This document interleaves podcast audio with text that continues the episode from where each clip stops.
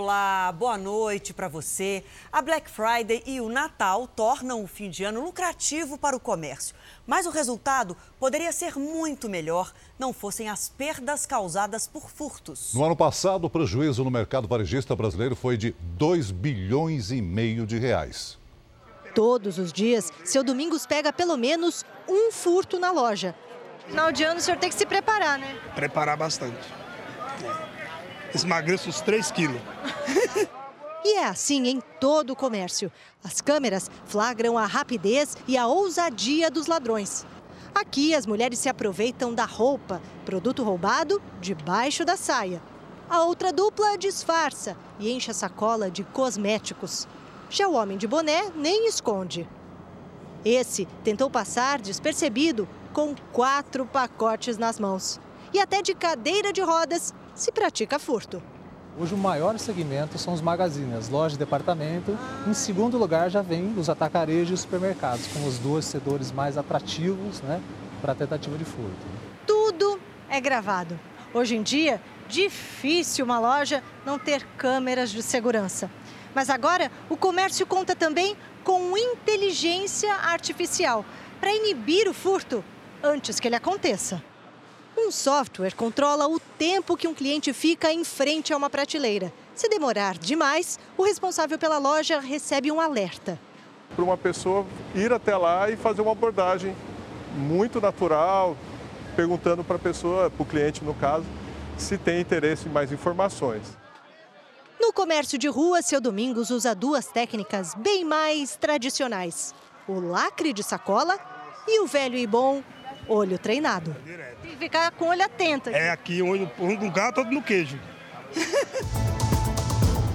Veja agora outros destaques do Jornal da Record.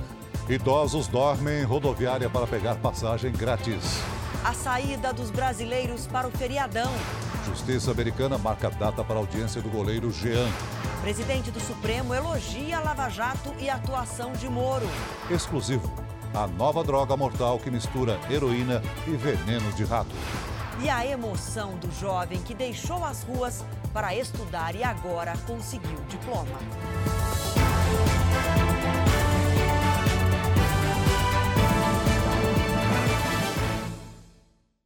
Oferecimento Bradesco em 2020. Brilhe do seu jeito.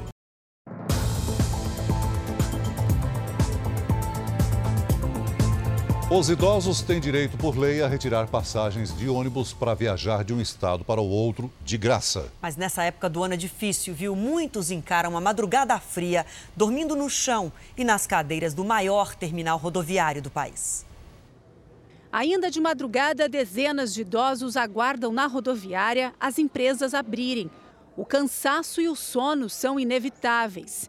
Eles passam a noite em cadeiras, bancos e até no chão. 9 horas da noite eu chegou. Mas tem gente que chegou mais cedo ainda. Tudo para conseguir retirar as passagens que são de graça para os idosos. É difícil, é difícil. Edesuíta, de 71 anos, ficou mais de seis horas para conseguir marcar uma passagem para daqui dois meses. Quem não pode deitar, só sentar. Dona Lindaura tenta pela quinta vez retirar um bilhete não conseguiu. É bem desgastante, é desgastante pra caramba. Vim ontem e não consegui. Cheguei aqui e não tinha mais passagem. De acordo com o Estatuto do Idoso, as empresas devem reservar dois assentos para passageiros com 60 anos ou mais e que tenham renda até dois salários mínimos. Se os lugares já estiverem preenchidos, eles podem comprar o bilhete com 50% de desconto. Segundo a NTT, Agência Nacional de Transporte Terrestre, o país registrou esse ano mais de mil reclamações desse tipo. É importante para o idoso que tem esse direito recusado exigir aquele documento que obriga as empresas a fornecerem nos casos de recuso. Dona Eurídios veio retirar uma passagem. Ela conseguiu, só que para fevereiro. Se Deus quiser, dia 10 eu estou em casa. 11. As empresas orientam os consumidores a fazer exatamente o que o advogado falou. Anote tudo, envie a reclamação para a ouvidoria das empresas ou procure os canais adequados. E agora a saída do paulistano para os feriados de fim de ano. Nós vamos falar ao vivo com a repórter Giovana Rizardo, que sobrevoa as principais rodovias. Nesse momento, Giovana, onde é que você está e como é que está a situação? Algum ponto crítico? Boa noite. Oi, boa noite Adriana, boa noite Celso, boa noite para todo mundo. Nós estamos sobrevoando aqui a rodovia Castelo Branco, está bastante carregada, como vocês podem ver aí. Essa é a altura de Barueri. A Castelo Branco leva para o sentido do interior do estado de São Paulo, então trânsito, como eu falei, bastante lento. Os motoristas também enfrentam muito trânsito no sentido de São Paulo, por causa do excesso de veículos mesmo. Situação, Adriana, menos pior, mas também bastante trânsito nas rodovias Presidente Dutra e Ayrton Ayrton Senna. Agora, a informação para quem vai para a Baixada Santista, aí já é boa. Anchieta e imigrantes com movimento normal, aquele movimento de sexta-feira mesmo. Volto com vocês aí certo. Obrigada, Giovana. Boa viagem a todos. Cuidado na estrada. Agora a gente já muda de assunto porque a Justiça decretou hoje a prisão preventiva de 22 pessoas flagradas numa rinha de cães em Mairiporã, na Grande São Paulo. A suspeita é que o líder dessa quadrilha de rinha viva em Goiás. Por isso, vamos ao vivo até Goiânia com o repórter Paulo Henrique Santos. Suas informações, por favor. Paulo, boa noite. É isso aí, boa noite a todos. Três mandados de prisão devem ser cumpridos aqui em Goiás. No último fim de semana, a polícia prendeu em flagrante 41 pessoas na chácara onde os cachorros eram colocados para brigar. No dia seguinte, 40 foram soltos depois da audiência de custódia, mas deveriam se apresentar à justiça durante a semana. Só que, como isso não aconteceu, a juíza entendeu que eles não pretendiam colaborar com a investigação. Por isso, determinou a prisão. A suspeita é que eles façam parte de uma quadrilha internacional Nacional de Criadores de Cães Parazinhas. E o líder seria daqui de Goiás e está sendo investigado desde o ano passado. De Goiânia, Paulo Henrique Santos. Obrigada, Paulo. Nos Estados Unidos, a Justiça da Flórida já marcou a data para a audiência sobre o caso de violência doméstica do goleiro Jean Fernandes. No dia 21 de janeiro, Jean será formalmente acusado por um juiz do estado da Flórida pelo crime de agressão por violência doméstica. Ele poderá ser representado por um advogado. Ele não tem nenhum impedimento de voltar ao Brasil. Né? Ele tem a obrigação de comparecer ou ter um representante dele comparecendo. Depois da primeira audiência, pelo menos outras duas devem ser agendadas. Em casos como esse, o processo dura em média seis meses. Se for condenado pelo crime de violência doméstica, Jean pode ter que cumprir pena máxima de um ano de prisão aqui em Orlando ou ter a pena revertida em multa para o estado da Flórida e para a vítima das agressões. O goleiro foi detido na quarta-feira depois de agredir a esposa Milena Benfica em Orlando. O casal passava férias com as duas filhas e teria começado a brigar porque Milena flagrou Jean conversando com outra mulher ao telefone. Jean teria agredido a esposa com oito socos. Ele foi liberado ontem sem pagamento de fiança. O advogado criminalista que já trabalhou na corte onde o caso de Jean está sendo julgado explica que o atleta ficará registrado na polícia americana para sempre. Se algum dia eles forem fazer, ele for fazer, por exemplo, aplicar para um visto, nunca some. Não interessa o que você faça, não sai. Jean está proibido de ter contato com a esposa e só pode ver as filhas na presença de uma terceira pessoa. O processo aberto nos Estados Unidos não é válido no Brasil. Para que Jean responda na justiça brasileira, seria necessária uma nova denúncia. Números da inflação agora, o IPCA 15 teve forte alta entre a segunda quinzena de novembro e a primeira de dezembro. O índice foi de 0,14% em novembro para 1,05% agora em dezembro. Com o resultado de hoje, a inflação medida pelo IPCA 15 fecha 2019 com alta de 3,91%. E uma explicação para essa aceleração dos preços está, olha só, na carne, que registrou aumento de 17,7% nos preços entre os meses de novembro e dezembro. O parlamento britânico aprovou hoje o acordo de saída do Reino Unido da União Europeia. O projeto de lei passou com folga. Foram 358 votos a favor e 234 contra. A decisão abre caminho para que o Reino Unido deixe a União Europeia no prazo limite de 31 de janeiro. E um homem invadiu um aeroporto nos Estados Unidos com uma picape. Imagens de câmeras de segurança mostram o momento do acidente. O motorista atravessou a parede do aeroporto em alta velocidade e acabou na área de retirada de bagagens. Ele foi o único ferido. As causas do acidente são investigadas. Dois navios de cruzeiro colidiram num dos principais pontos turísticos do Caribe mexicano, perto de Cancún. Pelo menos seis pessoas ficaram feridas. As imagens mostram o momento do acidente. Segundo as autoridades, houve um erro de manobra do navio que tentava atracar. Ele bateu no outro que já estava no porto. Os milhares de passageiros dos dois cruzeiros tiveram que desembarcar. Bom, aqui no Brasil, o verão começa a 1 hora e 19 minutos da madrugada deste domingo.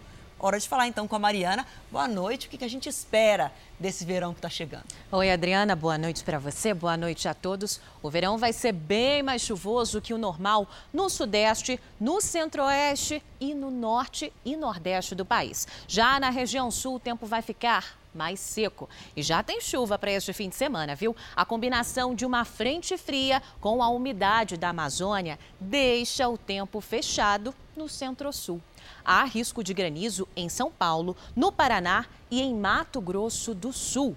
Tempo firme apenas no Nordeste. Em Teresina, 37 graus, calorão. E no Recife, 31 graus. Em alguns pontos do centro-oeste, pode chover em um dia, mais do que o esperado para 10 dias. Então, bastante atenção em Goiás, Mato Grosso e Mato Grosso do Sul. Adriana. Tempo delivery? Vamos. O pedido hoje vem de Brasília. É o Hudson que quer saber como é que fica a previsão por lá. Vai ser de sol, mas com pancadas, viu, Hudson, na parte da tarde. Máximas de 30 no sábado 31 graus no domingo. Aqui em São Paulo, fim de semana com chuva. 29 graus no sábado, 28 no domingo. Na segunda-feira, a chuva se intensifica. E a nossa foto de hoje foi enviada pelo Valcimar. Ele fotografou o fim de tarde em Rio Branco, no Acre. Olha que foto mais bonita. O sábado e o domingo serão de chuva e sol também aí, Valcimar. Então, no sábado fica por volta dos 30 graus. No domingo, 29. Na segunda, a chuva chega e o sol vai embora. Tá certo. Obrigada. Que vem o verão. Pois é. Até segunda. Até tchau, segunda. Tchau. Você vai ver a seguir. Presidente Bolsonaro critica juiz que autorizou busca em imóveis do senador Flávio Bolsonaro. E ainda hoje, os perigos de uma nova droga mais barata e mais mortal do que o crack. A nossa reportagem mostra como vivem as pessoas devastadas pelo entorpecente.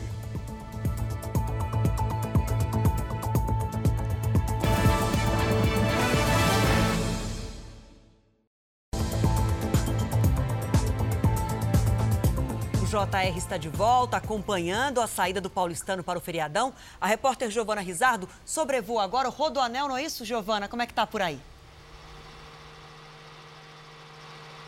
É isso mesmo, Adriana. Bastante trânsito por aqui. O motorista que pega, então, o Rodoanel está enfrentando trânsito lento, no sentido de quem vai para Regis Bittencourt e a Anchieta Imigrantes, que é aí o caminho para o litoral e para ir também em direção ao sul do país. Esse trecho é tanto dos motoristas que estão voltando para casa do trabalho, mas também aqueles que querem curtir o feriado na praia. Agora, atenção para o motorista, porque a Polícia Rodoviária Federal anunciou maior rigidez na fiscalização. O monitoramento de velocidade com radares móveis vai ser retomado nesse feriado, então atenção para todo mundo.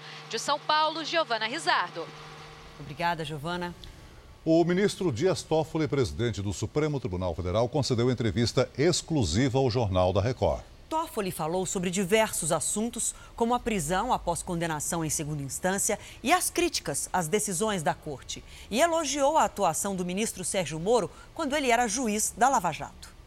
Jornal da Record conversa com o ministro Dias Toffoli, presidente do Supremo Tribunal Federal.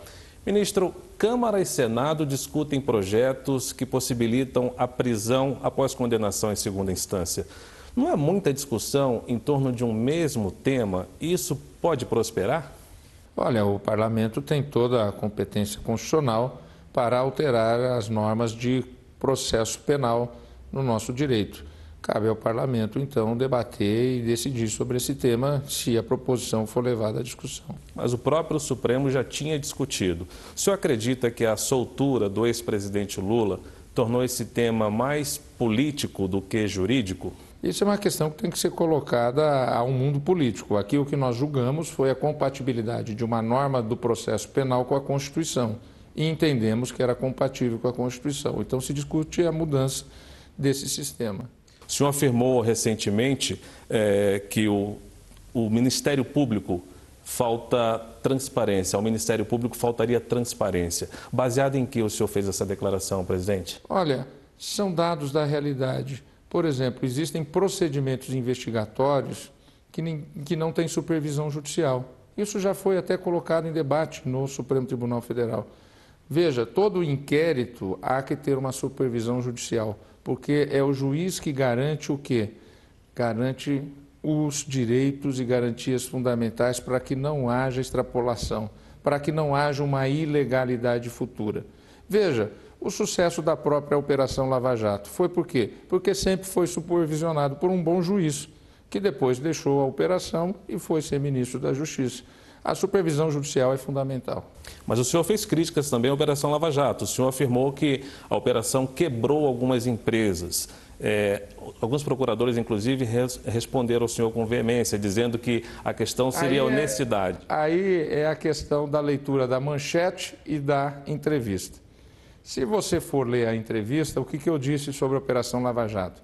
A Operação Lava Jato foi muito importante para o país, desbaratou atos de ilegalidade, de corrupção.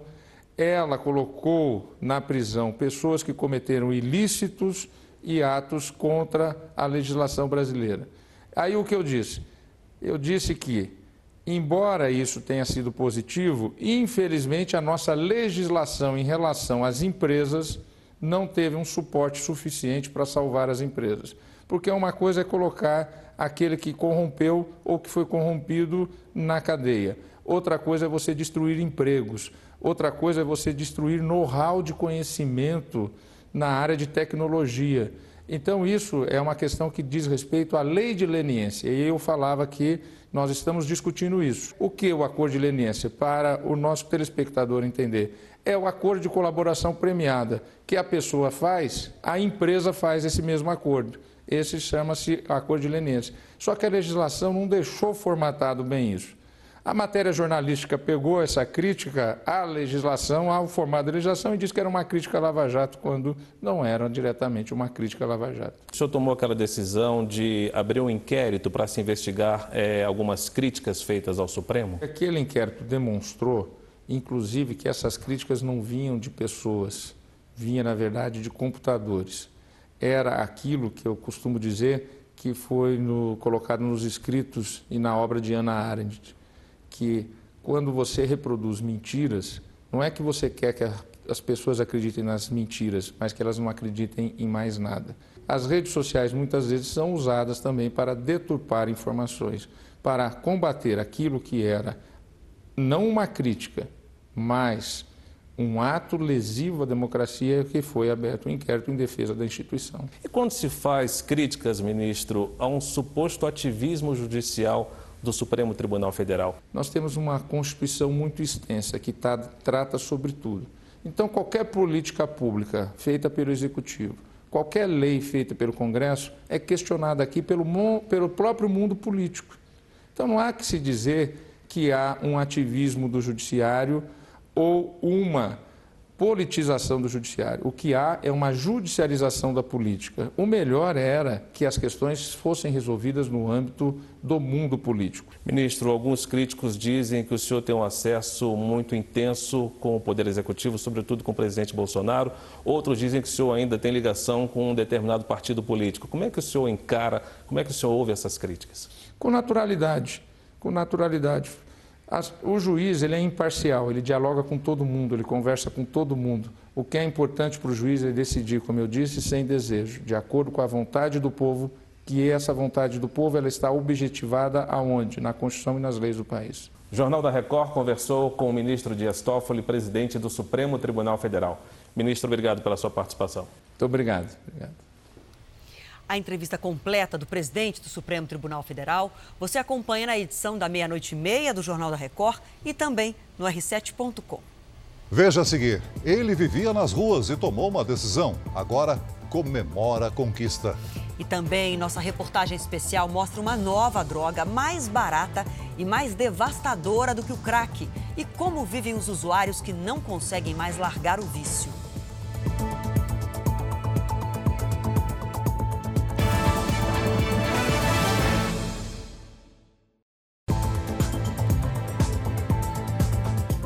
Presidente Jair Bolsonaro criticou hoje o juiz responsável pelo mandado de busca e apreensão em imóveis ligados ao senador Flávio Bolsonaro. O Ministério Público do Rio investiga um suposto esquema de lavagem de dinheiro envolvendo o filho do presidente. A defesa de Flávio Bolsonaro nega. Pela manhã, o presidente Jair Bolsonaro foi ao Palácio do Planalto para despachos internos e se reuniu com André Luiz de Almeida, advogado-geral da União.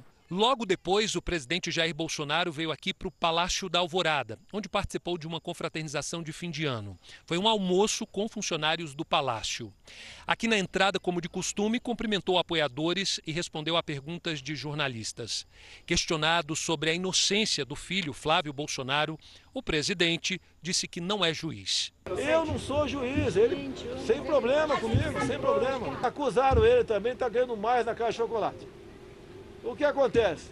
Quem leva mais clientes para lá, ele leva um montão de gente importante para lá, ganha mais. É a mesma coisa chegar pro. Chegar aí pro, deixa eu ver aqui, pro Neymar.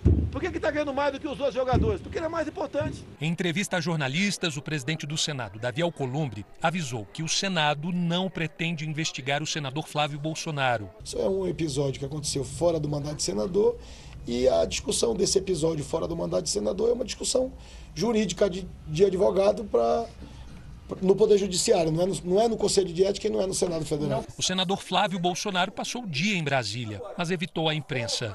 O advogado dele, em entrevista à Record TV, negou que tenha sido feito qualquer tipo de repasse de recursos de assessores ao senador. Jamais existiu qualquer repasse de recurso seja de Fabrício Queiroz, seja de qualquer outro assessor, as suas contas. Então já está provado que não existe qualquer esquema de rachadinha e que Flávio Bolsonaro é inocente. Os Estados Unidos desistiram de sobretaxar o aço e o alumínio importados do Brasil. O presidente Trump afirmou hoje que o relacionamento entre os dois países nunca esteve tão forte. Pelo Twitter, Donald Trump disse que teve um ótimo telefonema com o presidente Bolsonaro e que eles discutiram muitos assuntos, incluindo comércio. Bolsonaro informou que os Estados Unidos desistiram de sobretaxar o aço e o alumínio brasileiros.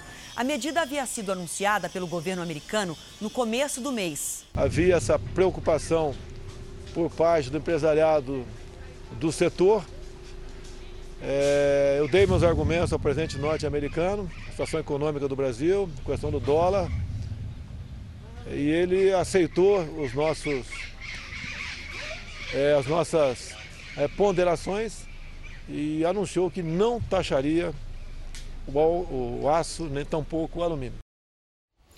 Hoje, o Jornal da Record mostra os riscos de uma nova droga, mais perigosa que o crack, muito barata e altamente viciante. Essa bomba tóxica é mortal. A nossa reportagem foi até a maior cidade sul-africana para mostrar como a droga se alastra rapidamente por lá e ameaça cruzar fronteiras. Eles dizem que uma vez que eles fumam, basta para eles já estarem totalmente viciados e dificilmente conseguem largar. Uma droga altamente viciante, barata e com efeitos devastadores.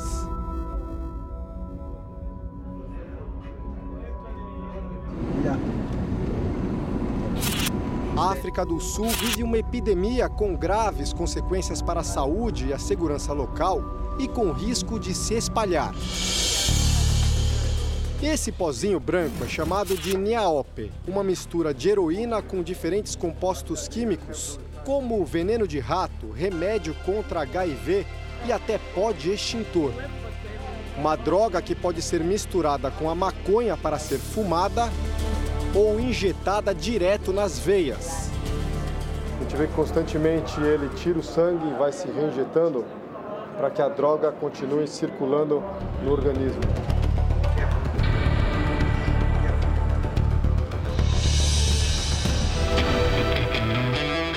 Nas ruas do centro de Joanesburgo, a principal cidade da África do Sul, o número de viciados aumenta dia a dia. Bongole e Israel se preparam para usar o Niaope. Os amigos descrevem a sensação como a provocada pela bebida, euforia e um pouco de tontura. Eles dizem que gostam desse efeito, mas que é péssimo para a vida deles. O problema é a falta da droga, um desafio que eles não conseguem lidar. Se eu fumar, eu fico ótimo. Se não fumar ou injetar, fico doente, diz um dos dependentes. Veja que de repente ele começa a se coçar sem parar. É um dos possíveis efeitos colaterais do Niaope. Eles contam que já perderam dezenas de amigos para o Niaope. Muitas vezes acordam de manhã e percebem que mais um morreu na rua. O inspetor Niakuna está à frente das operações policiais contra o Niaope e lamenta as cenas que vê. É uma desgraça o que está acontecendo, principalmente com jovens que estão perdendo o futuro, garotos que poderiam ser os meus filhos, diz ele. Na periferia, histórias de famílias destruídas. Cindy tem quatro filhos. O mais velho, de 21 anos, está preso. Kojnati cegou a própria mãe num ataque de fúria sob o efeito da droga. Claro que eu ainda o amo, é o meu filho, de Cindy. No celular, ela olha a foto do garoto e sente revolta. Eu odeio essa droga. Não é apenas com o meu filho, são vários amigos dele que também estão viciados e fazendo coisas terríveis, diz ela. A situação mais grave acontece em prédios invadidos por grupos de viciados. Vamos entrar aqui na chamada Drug House, Casa das Drogas.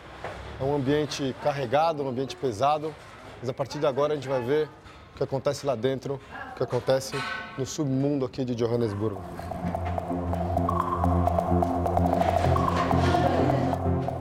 Tudo é muito escuro, o cheiro muito forte. As escadarias aqui é como se fosse um labirinto. Os corredores assustam. Mofo, sujeira e tensão. O quarto está lotado, vou tentar mostrar para vocês. São várias pessoas que estão aglomeradas dentro desse quarto, todas usando droga constantemente. Deve ter pelo menos 12, 15 pessoas um quarto pequeno. A situação é precária, falta espaço, falta ar, a fumaça se espalha. É aqui que eles usam o Niaope, passam o dia inteiro e dormem algum tempo. São mais de 150 homens e mulheres espalhados na casa e eles só saem daqui para conseguir o dinheiro que alimenta o vício. Toda vez que eu fumo, esqueço o que aconteceu na minha vida, diz Atsi, que fugiu de casa. Então olha a mão dele, ele tem apenas 22 anos e as feridas que ele já tem na mão provocadas pelo uso da droga. You have shower here? Faz duas semanas que eu não tomo banho, conta o jovem. Johan fuma o Niaope desde os 19 anos e explica por que é tão difícil largar o vício. Não aguenta sequer um dia sem a droga. Sinto espasmos no estômago, fortes dores nas juntas e o principal, se eu não fumar isso, não consigo dormir. Glória diz que o sentimento por estar ali vai muito além da vergonha. Me machuca muito viver num lugar desses. Uma mulher normal não fica nessas condições. Uma dose de Niaope custa cerca de dois reais. Por ser tão barata, a droga é acessível a qualquer um. Sem trabalho, sem renda, os usuários fazem o que for preciso para manter o vício. Cossi se prostitui nas ruas. Vende o corpo por quatro reais. Isso pode acontecer por mais de 10 vezes num único dia e tenho que aceitar qualquer tipo de homem, diz ela. A criminalidade em Joanesburgo disparou por conta da droga. A polícia admite que já não há controle sobre o que acontece no centro da metrópole. Quando a pessoa está sob efeito da droga, ela sequer se importa em ser presa. Mas depois de algumas horas na cela, começam as reações. Elas se tornam muito agressivas, tremem, gritam, fazem barulhos ensurdecedores. Por isso, se o viciado não cometeu um crime maior, nós o soltamos. É impossível lidar com esse comportamento, diz o inspetor. Nossa jornada no mundo devastador do Niaope, na África do Sul, chega à história de seu José Luiz, pedreiro moçambicano que ficou desempregado aqui. Eu comecei a usar aqui a droga por causa de perder emprego. Quando perdi emprego, estive na rua. Viúvo, aos 55 anos, seu José Luiz só pensa na filha que ficou em Moçambique e sonha com o dia que encontrará forças para sair da dramática vida na casa das drogas. As minhas malas já estão arrumadas.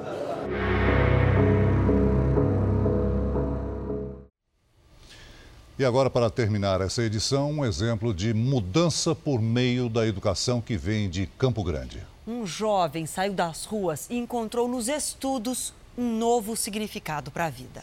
No flagrante que ganhou as redes sociais, Fernando acaba de receber o certificado de conclusão do ensino médio. Ainda no estacionamento da escola, é difícil conter tanta felicidade. Eu não, não, sabia explicar na hora, eu só queria saber de chorar e agradecer pelo diploma tão esperado. O vídeo foi gravado pelo celular da Sandra.